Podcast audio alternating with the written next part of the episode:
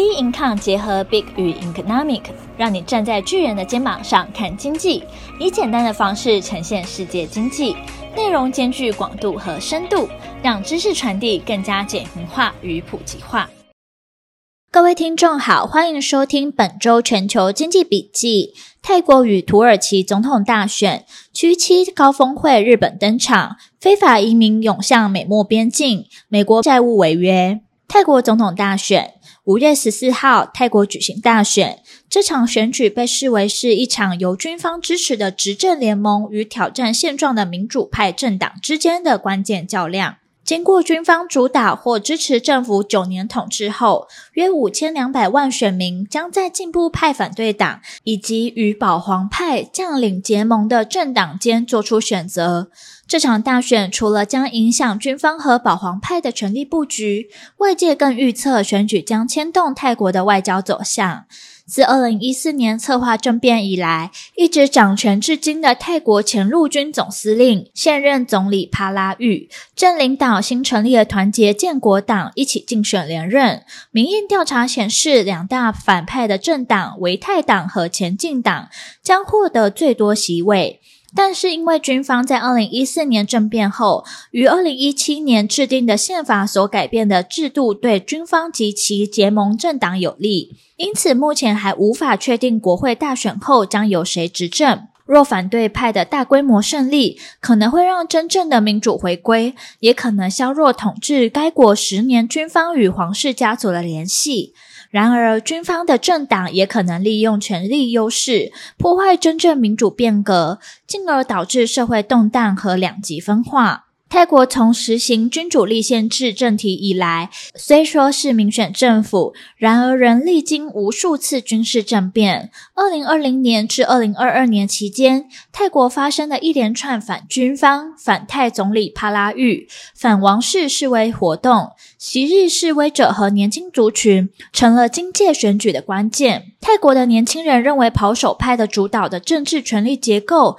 阻碍了国家进步，他们希望全面变革。除了内部掀起的民主改革浪潮，国际社会对这场选举亦相当关注。泰国的邻国缅甸，军方推翻前文人政府领袖翁山苏基的民选政府后，同样的军方执政的泰国，作为东协的成员国，在成员国与西方国家声援翁山苏基时，公开表态支持缅甸军政府领导人。泰国今日大选，如果泰国政局大洗牌，新政府或许会重新调整在外交上对缅甸的策略。届时，新政府外交政策转向，势必影响缅甸的情势发展。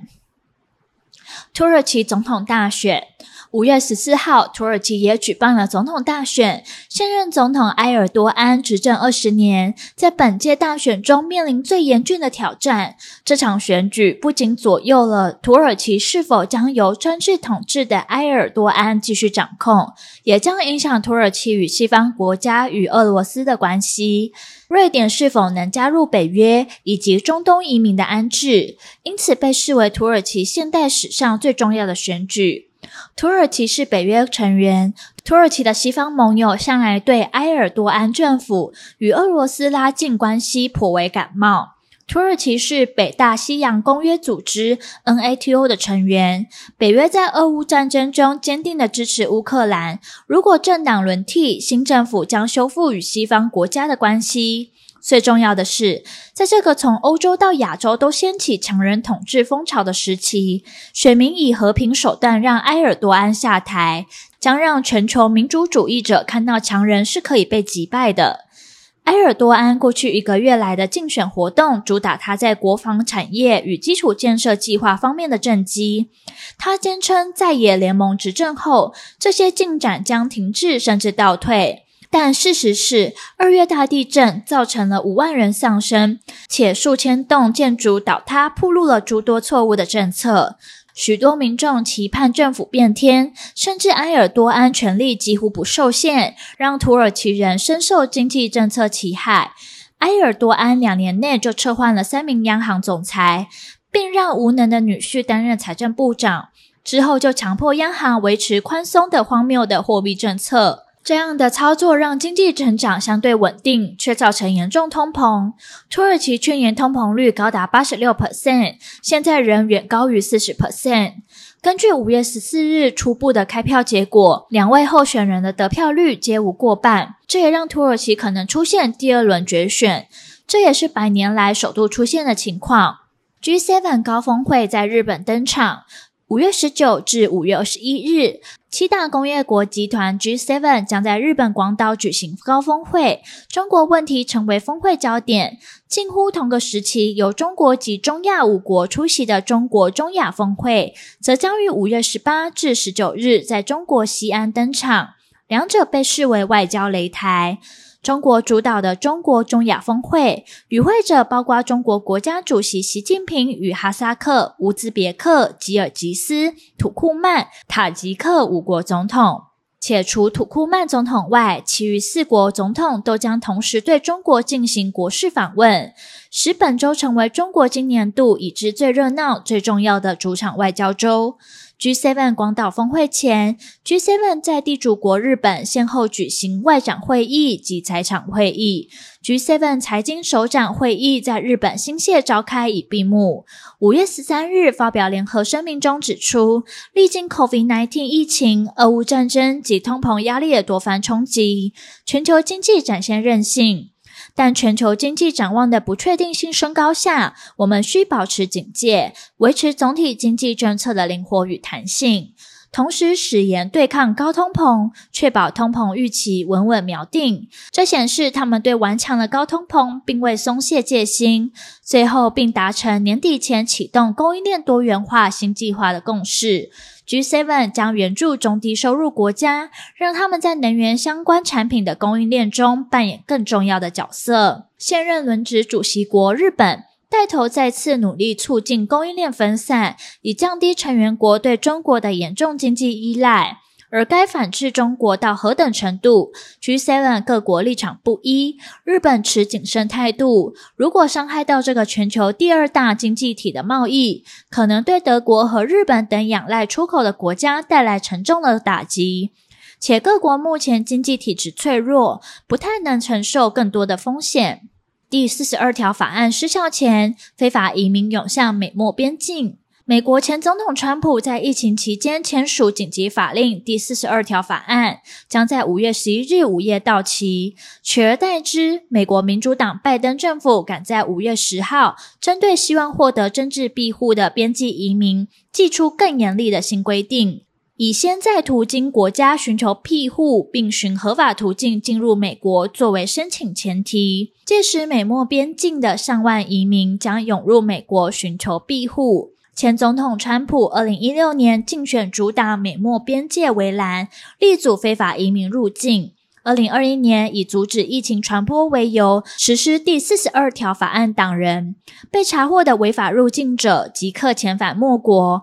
当次失去申请政治庇护的机会，但不影响后续申请，形同没有法律后果。接下烫手山芋的拜登政府就任后，就因为绕造该法案的摇摆立场，同时受到法案支持者及反对者的批评。拜登虽豁免未成年移民者免于驱逐，但仍遣送移民家庭及单身移民，以及在最近通过非法移民需有途中第三国庇护的证明才能入境美国，否则五年内不得申请美国庇护的法案。遭到两党的严厉批评，让夹在自由开放与移民带来国家沉重压力的拜登再次成为众矢之的。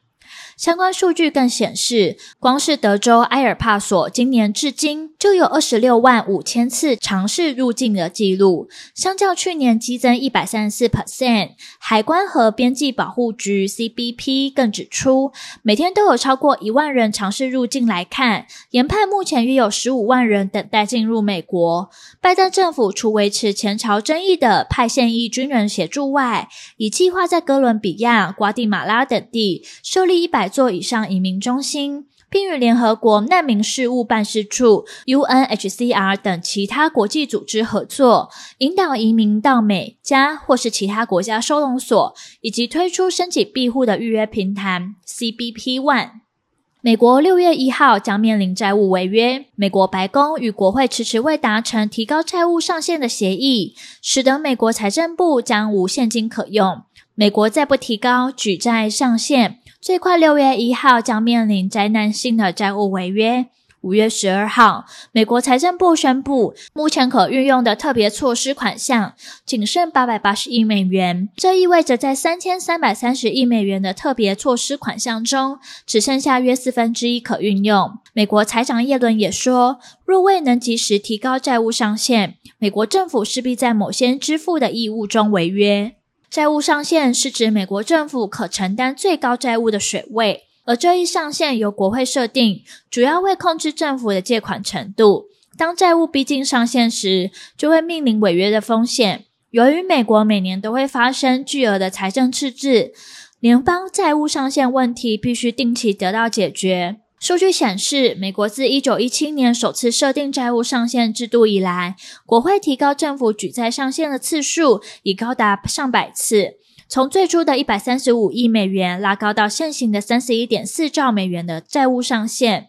正在日本参加 G7 财长会议的叶伦表示：“美国自一七八九年以后从未发生过的事，而我们不应该开启先例，所以我们必须讨论如何应应。”耶伦再次示警，国会就债务上限谈判拖延会影响市场信心，一旦债务违约，将带给美国灾难。除非国会很快的采取行动，提高举债上限，否则财政和经济混乱将接踵而来。美国总统拜登与共和党籍众院议长麦卡锡等国会领袖原定五月十二号提高债务上限，再度协商，但白宫宣布政府删减预算部分尚未完成，已延期到下周举行。美国财长耶伦下周也将和华尔街主管商讨债限问题。而后续的市场走势仍需持续关注将公布的重要经济数据。本周全球经济笔记，我们下周见。